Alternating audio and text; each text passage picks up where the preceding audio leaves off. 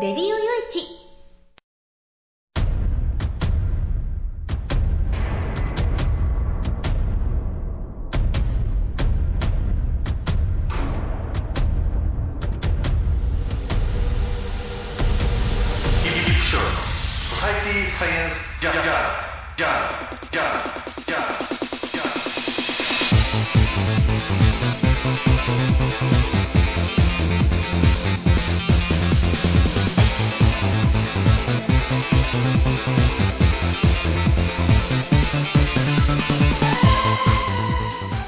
皆さんハローじゃご機嫌いかがですか？ソサイティサイエンスジャーナル第449回ということなんですけれどね。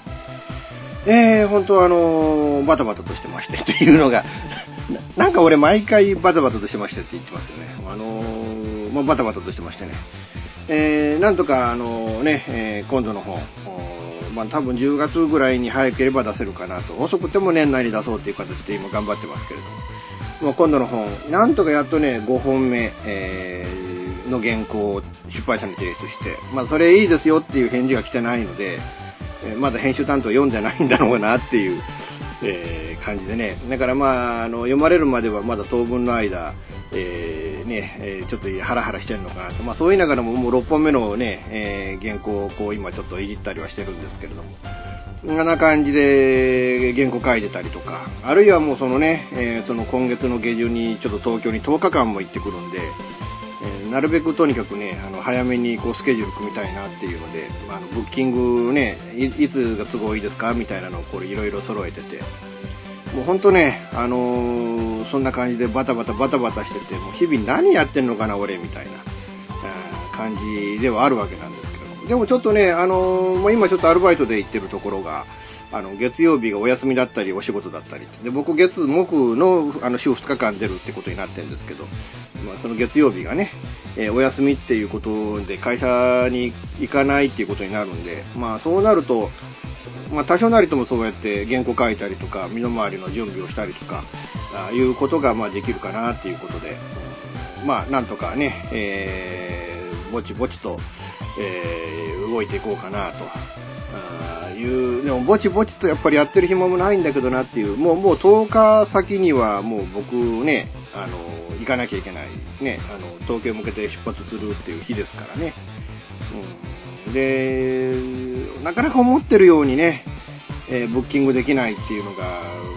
まあ、困ったもんだなってなところで、うんあのーなんていうのかな、なんていうのかな、思ったように動けないっていうのがもう本当困ったことでね、えーあの自分が思ってるようにっていう、自分が思うことと先方が思うことが違うっていうのが、えーまあ、言うんだよちょっと苦労してますなんてこと言いながらちょっとね、オープニング時間オーバーしそうなんで、えー始めたいと思います。この番組は、レディオ用地の制作により全国の皆様にお届けいたします。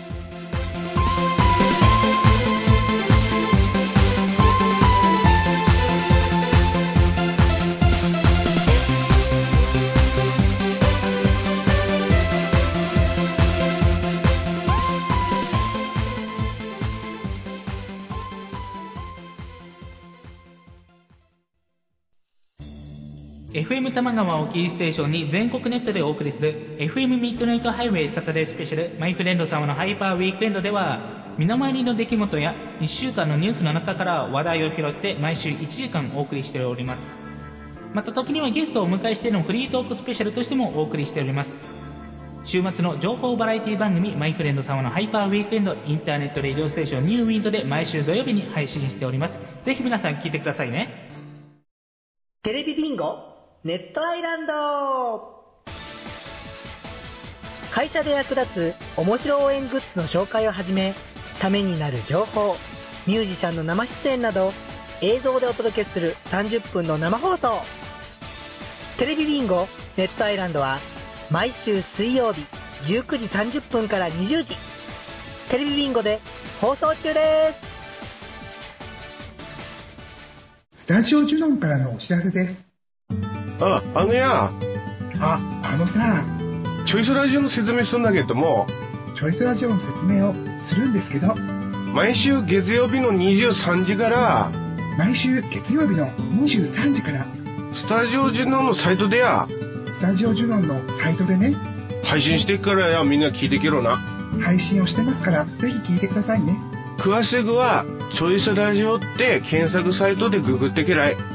詳しくは検索サイトでチョイスラジオで検索してね。で、待ってっからや来てけらい。じゃあ、待ってるからね。来てね。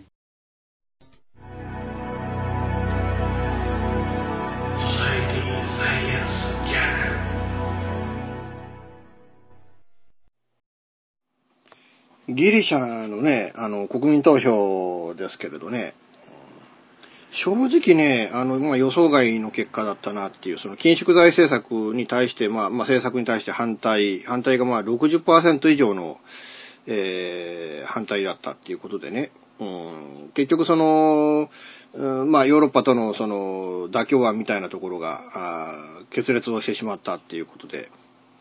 でもなんであんなね、あの、もう借金を踏み倒さなきゃいけないっていうんで、そこで糾弾されているようなそういう席上で、えー、向かうというのに、あの、ギリシャの首相って、あの、にこやかにヘラヘラとできるんですかね。それが国民性なんですかね。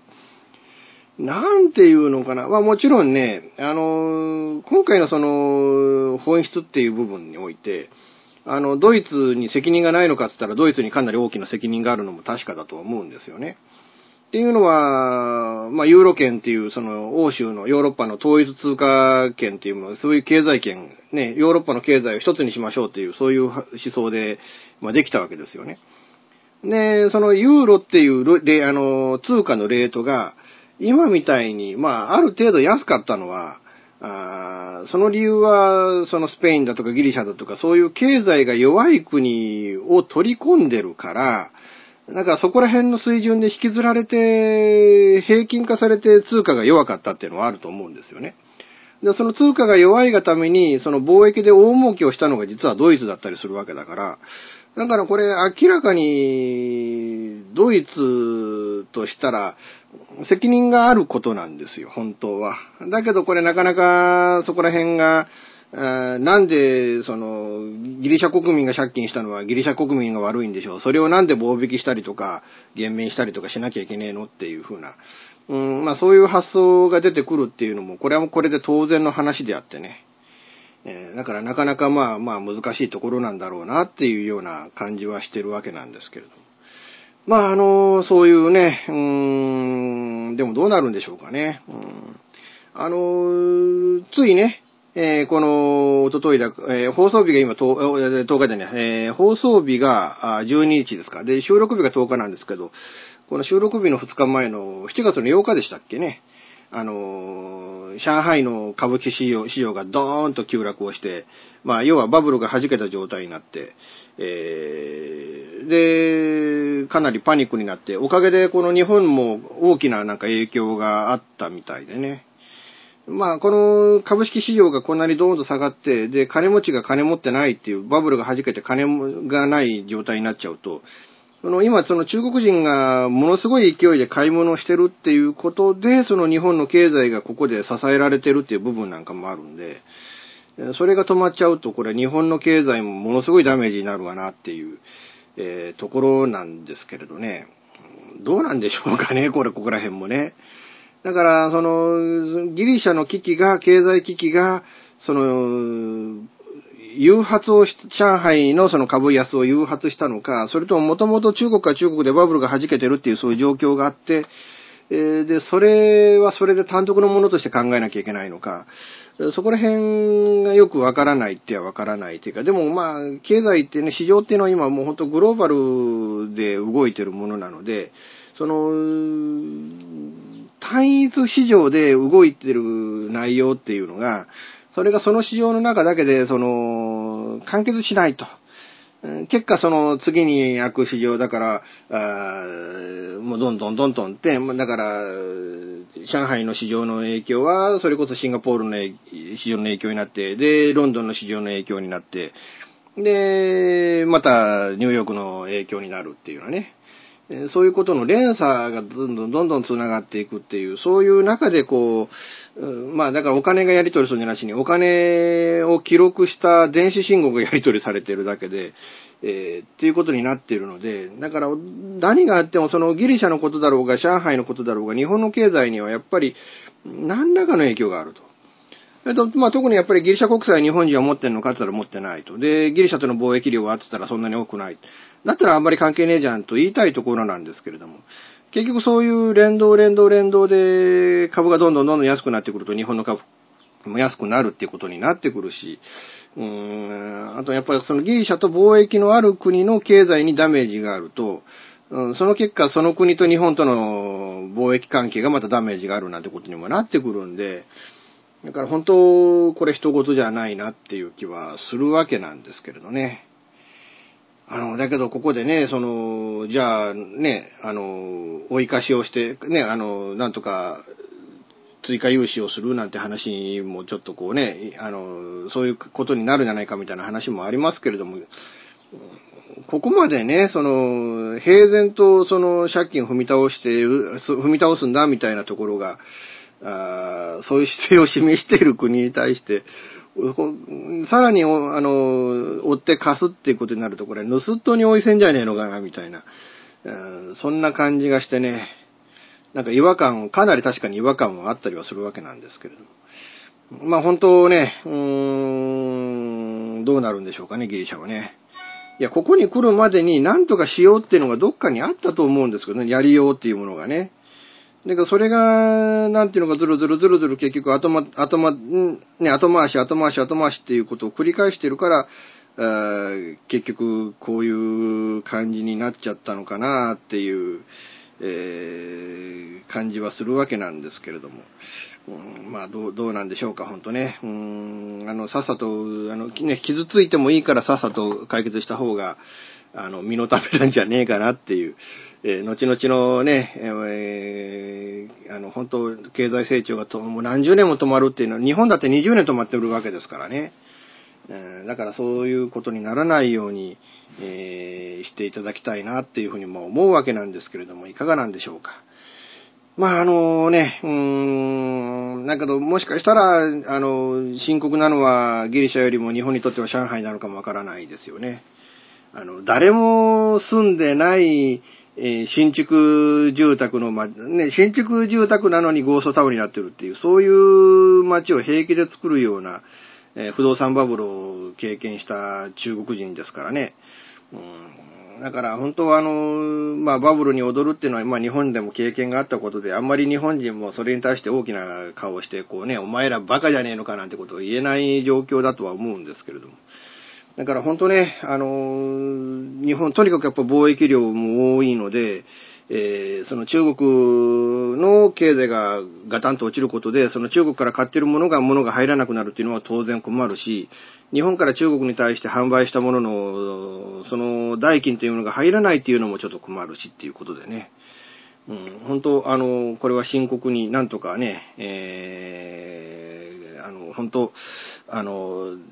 経済が本当潰れないようにしていただきたいなとは思うんですけど、ただ本当今のそのね、さっきも言いましたけど、土地バブルの影響でゴーストタウンになった新築住宅街みたいなものを見ると、おそらく、うーん、遅かれ早かれ、もっともっと大きなバブルというものが中国ね、このバブル崩壊っていうのが起こるんじゃないかなっていう気は正直するわけなんですけれども。あの、そうならないようにっていうのは無理なんじゃねえかなっていう。ど、だからその時にその日本がどういう余波を食って、で、それをどどういうふうにこう、対処するのかっていうことを、もう今から本当きちっと考えておく必要っていうのはあるんじゃないかなっていうふうに思いますよね。えー、これでね、その中国がまたね、その倒れた、経済的に倒れたがために、また日本はこれから10年、20年、うん、その、バブル後のね、生産みたいな、あの、時代を過ごさなきゃいけないんだなんてことになってくると、あの、本当、あの、日本も大きなとばちりもいいところですからね。え、本当、あの、一言じゃない、一言じゃないってことをね、こう、肝に銘じて、えー、いただきたいものだなというふうにまあ思うわけなんですけれども。まあ、あのね、えー、いうことで、あの、この前半はね、もう京都経済のその株式市場と、まあ、ギリシャと、まあ、そこら辺のことで、ちょっとまあ思ってることを言おうかな、みたいな感じです。特にやっぱ大きな、ね、その具体的な情報をここで喋るっていうことはちょっとあえて避けましたけれども、どうなるかわかんねえんだからね。うん。だけど、よくもまあ、あの、ギリシャの人たちはこういう結果を出したなと。うーん。その後のことってか、まあもう、今さえ良ければいいのかねっていう。ね、やっぱり5年後、10年後のことも考えてほしいんだけどな、あなたたちみたいなところも正直あるんですけれども。えー、まあ、どうなんでしょうか。まあ、愚痴ってもしょうがないのかもわかんないですけど、まあ、まあ、今後のね、えー、この、あの、経済の推移、特にやっぱりその、ギリシャはそのヨーロッパとのどういうふうな合意を持っていけるのかっていう部分、え、中国はあの今後のそのね、え、崩壊がどういう程度で起こって、で、どの規模で起きて、で、それをこう回避するためには、あるいはそのバブルの崩壊からこう這い上がっていくにはどうしたらいいのかみたいなね。そういう部分についてちょっといろいろ情報をね、集めていって、こうね、推移を見守っていきたいものだなと思います。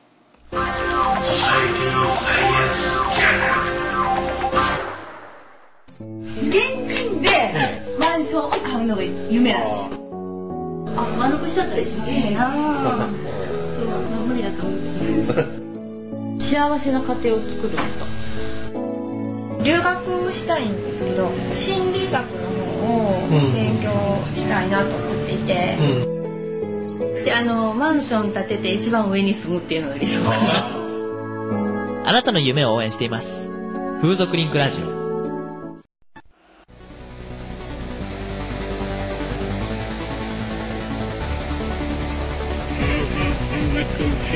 オー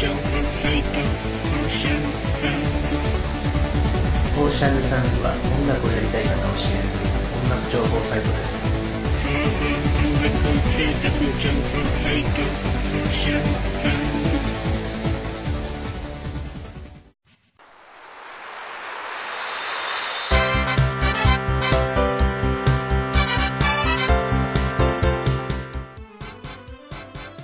ゆるいお話はフェアリーテールが気が向いた時に更新する、えーその時興味があるものゲームの話自転車のお話まあ社会状況のお話そういうものを題材に、えーゆるくゆるく語る番組です。ぜひ皆さん聞いてね。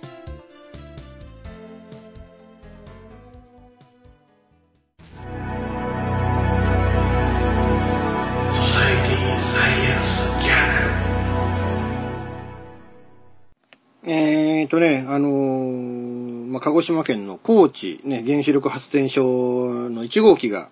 うん、まあ、こうね、スタート、再稼働に向けてもカウントダウンが始まったみたいな形になっちゃってるわけなんですけどね。うん、まあ、あの、2号機なんかももう10月、11月には動かすっていうことで、えー、まあ、動いてるっていうことなんですけれども、ただどうなんでしょうかね。あの、その他のいくつもの原子力発電所で、じゃあ、あの、再スタートをね、えーしようということで、えーところが、あの、裁判所の方で仮処分で、えーその、再稼働禁止のね、え仮処分が出されたっていうケースがいくつかあって、だから今後、その、住民あるいはそのその周辺の住民の出方次第では、同じような判決が、あ仮処分が出る。まあ、ま、訴訟が起こされればの話ですけどね。えそういう可能性もあって、なかなか、思ってる通りにこう、ね、筋書き通りに、うん、進むかどうかっていうのはちょっともうわからない部分もあるわけなんですけれども。うん、ただね、うん、正直なところ、とにかくね、その安全を期してほしいなっていうのが一番でね、あの、まあ、何度かね、この番組の中でも原子力発電所についてはちょっとおしゃべりしたことはあるんですけど、まあ、僕の主張的なことを言えば、あの、究極的には、将来的には原発を廃止すべきだろうと。それも一気残らず動かしてはならんだろうっていうね。うん、でそれがま僕としたら本本音の部分でね。だけどそこに至るまでの過程で、特にやっぱり今日本っていう国がその経常赤字がものすごいと。あの、経常収支っていうんですか。要は、これまでね、日本っていう国はもう何十年、まあ、だだいたい30年、40年ぐらいは、うん、すごいその貿易黒字国だったわけですけれども、その貿易黒字の原点というか、その根底に何があったのかっていうのが、その、原油の輸入量がそれだけ抑えられてたっていうことが原因だったんだなっていうのが、ここに来て分かったなと。あの、まあ、もちろん日本という国はもう基本的に資源がない国です。まあ、あの、本当に資源がないのかっていうと、まあ、いろいろと、いや、いや、そこはねっていう部分はちょこちょこちょこちょこあったりはするんですけど、でもまあ、あの、厳密に言えば利用できる資源っていうのはほぼ輸入に頼ってるっていうところがあって、うん、だけれども、そこを、あの、まあ、ウランというものを輸入して、で、それで、えー、そのウランを、輸入したウランでゆっくりとその発電をするっていう、まあ、そこの効率性は良かったってことなんでしょうね。だから、まあ、お金がそんなにかからずに、えー、出ていくお金がなくて、で、入ってきた貿易で入ってきた黒字の金だけがどんどんどんどん膨らんでいたっていう。えー、いう、そういう背景があったんだなと。ところが、その、原子力発電所を止めたがために、すべての、えー、その、電力というものが、まあ、原油に輸入、ね、あの、依存するような形に、形になったと。いう方、ね、それがまた、ね、えー、巨額のお金をどんどんどんどんその原油の輸入にお金をかけているっていうこともあって、えー、それでまあ、うん、こういうことに、ね、あの、日本は巨額の赤字国になっちゃったっていう部分もあって、だからそういう部分において、その、やっぱりソフトランディングっていう部分は必要なんじゃないかなと。あの、今そのね、その、いわゆるその自然エネルギー、えー、太陽光であるとか風力であるとか、そういう発電所を作っても、その、ね、あの、要はその天候に左右される、えー、安定性のないエネルギーなんで、だから、あの、もう買い取るのを、そのね、え今後はやめろみたいなことを電力会社が言い出して、あの、なかなかその、そっちの家の移行移行っていうのが十分な進み方をしていませんけれども、でもやっぱりその、自然光ね、あるいはその、あの、太陽熱、あるいはその、何ですかあの、風力とかそういったもの、あと地熱とかね。そういうエネルギーに移行することによって、えー、現在のその発電量のかなりの量をね、えー、かなりそのそ、そちらの方に依存して、原発に依存しなくてもいい世の中っていうものが、で、しかもその原油をそんなに買わなくてもいいっていうような、そういうような方向にやっぱり行かせることっていうのは無理なことではないと思うんでね。いや、確かにその太陽光発電においては、そんなに今その効率が高いとは言えないので、あの、コストは、結構実はコストは高いものについてるっていう部分もあるんでしょうけれども、それは今後、いろんな研究が進んでいくことによって、えー、フラットにできるもんだと思うんでね。だから本当それをなんとか、あの、実現をして、究極的にその原発に頼らなくてもいいという、そういう社会にもう一度ちょっと持っていっていただきたいなというふうには思うわけなんですけれども。まあいかがなんでしょうかね。うん、あの、難しいですよね、ここはね。えー、日本の経済っていうものもやっぱある程度考えなきゃいけないしね。ただ経済を考えりゃいいって、いいのかって、それだけでいいのかっていやそういうもんでもないしね。あの、バブルの時代にしても、バブルが崩壊したしてからの我々日本人にしてもね、どちらも共通して言えるんですけれども、じゃあ、その、それによって市民という存在はみんな幸せだったんですかと。まあみんなお金儲けました。で、お金どんどん使いました。っていう、ただ単にその経験良かったバブルの頃ってただ単にそれだけだったんじゃねえのかなっていう。で、それによって、やっぱお金っていうものはね、人を幸せにもしますけど、不幸にもしますからね。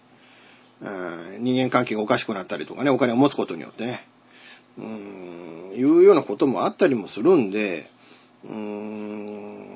ん、どうなのかなっていう、えー、部分だったりはするわけなんですけれども、まあいかがでしょうかね、本当皆さんね。えー、まあ本当あの、原子力発電所に関しては、あの、とにかくね、その、一番の問題点、どこかっていうと、やっぱ安全性の問題で、で、特にやっぱ今回のその再稼働に関して、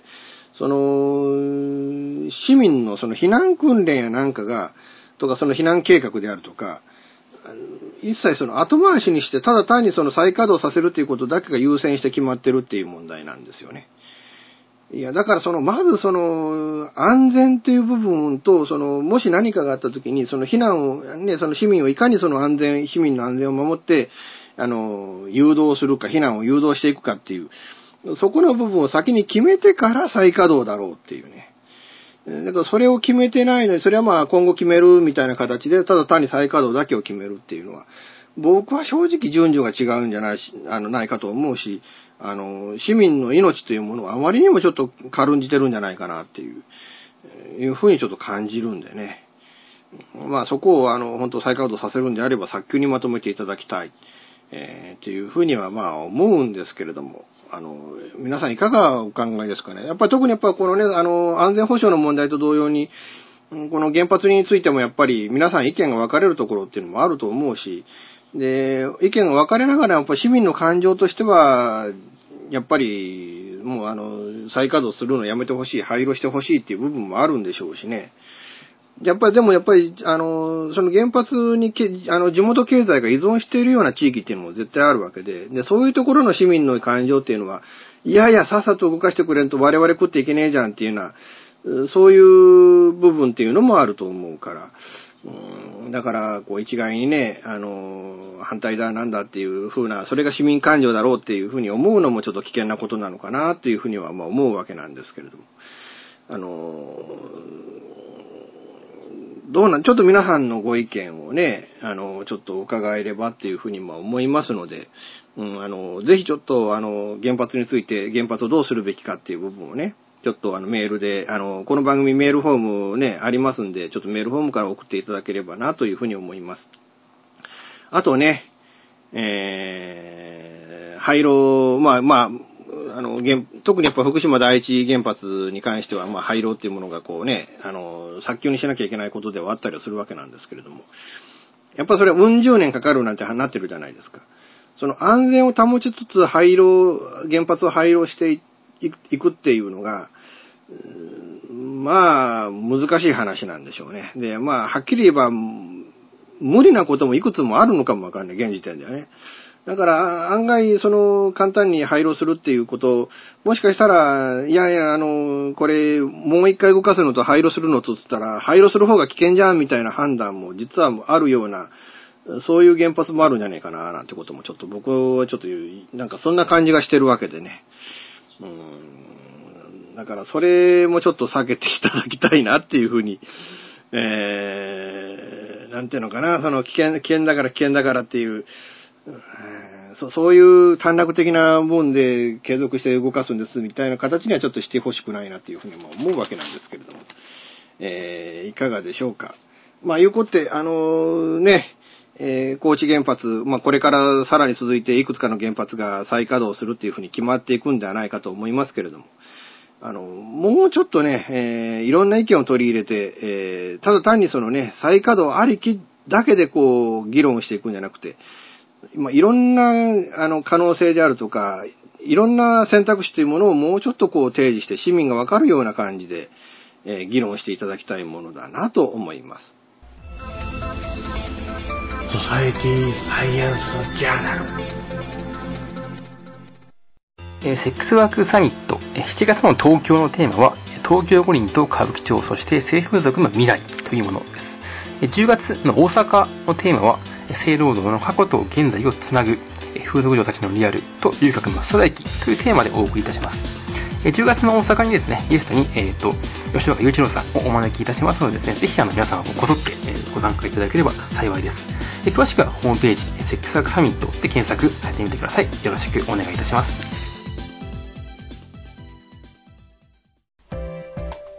毎週金曜日更新、ミスター y のワイワイフライデー。久しぶりにネットラジオに帰ってきましたミスター y です。このミスター y のワイワイフライデーでは、いろんなコーナー満載で皆様からのお便りを募集しています。アドレスは www.yy-friday.com まで。ミスター y のワイワイフライデー、毎週金曜日更新です。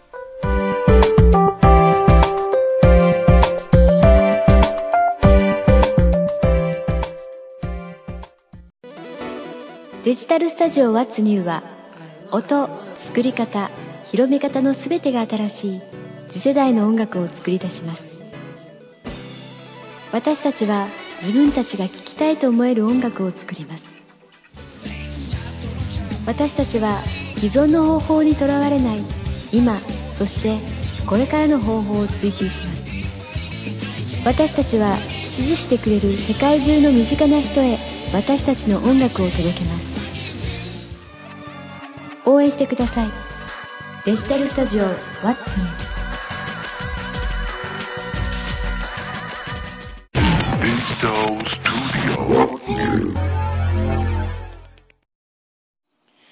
ちょっとね、人間関係についてちょっとお話をしようかなと思うんですけれどね。うん。まあ人間関係っていうのはね、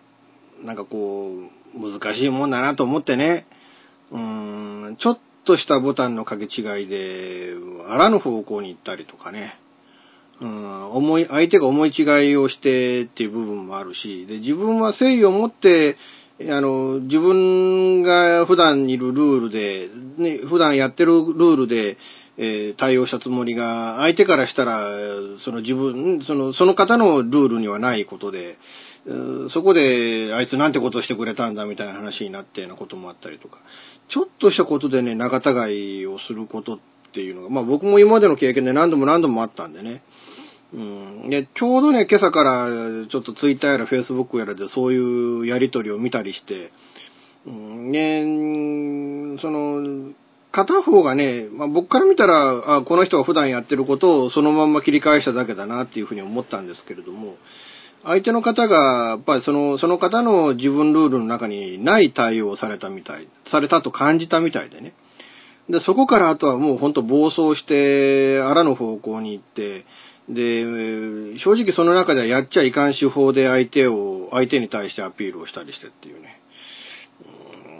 まあ、あの、なんていうのかな、そこら辺で、まあその方はその方で、いやいや、その、私の要望が通らないんだったらそこまでしないとやってもらえないでしょう、みたいな部分もあったんでしょ